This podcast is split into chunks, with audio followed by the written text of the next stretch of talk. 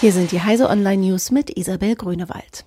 Missouris Justiz ermittelt gegen Google. Nach massivem Ärger mit Wettbewerbshütern in Europa muss sich Google auch entsprechenden Untersuchungen in den USA stellen. Der Staatsanwalt des Bundesstaates Missouri, Josh Hawley, will unter anderem der Frage nachgehen, ob der Internetkonzern in Suchergebnissen eigene Dienste zum Nachteil der Konkurrenz bevorzugt habe. Außerdem gehe es um das Sammeln von Nutzerdaten und die Nutzung von Informationen anderer Websites. Hawley wies darauf hin, dass Google vermutlich auf 70 Prozent aller Kartentransaktionen Zugriff habe. Vermeintlicher Erpressungstrojaner-Ausbruch gibt Rätsel auf.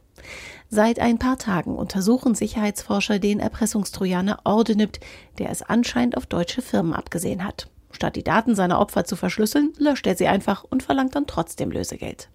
Der Trojaner ist in Delphi verfasst, einer Programmiersprache, die heutzutage nicht mehr besonders oft anzutreffen ist. Auffällig ist auch, dass es bisher so gut wie keine Meldungen über Ausbrüche in freier Wildbahn gibt. Windows VR im Vergleichstest.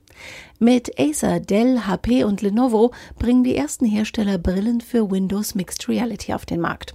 Während sie in puncto Software künftig gleichermaßen von Steam VR profitieren, offenbaren sich bei der Hardware kleine, aber feine Unterschiede. So taten sich im CT-Test vor allem die leichten Modelle von Lenovo und Medion hervor, unter anderem, weil sie kein Restlicht beim Tragen durchlassen. Nougat überholt Jelly Bean und KitKat. In der monatlichen Android-Statistik ist vom aktuellen Android 8 Oreo wenig zu sehen.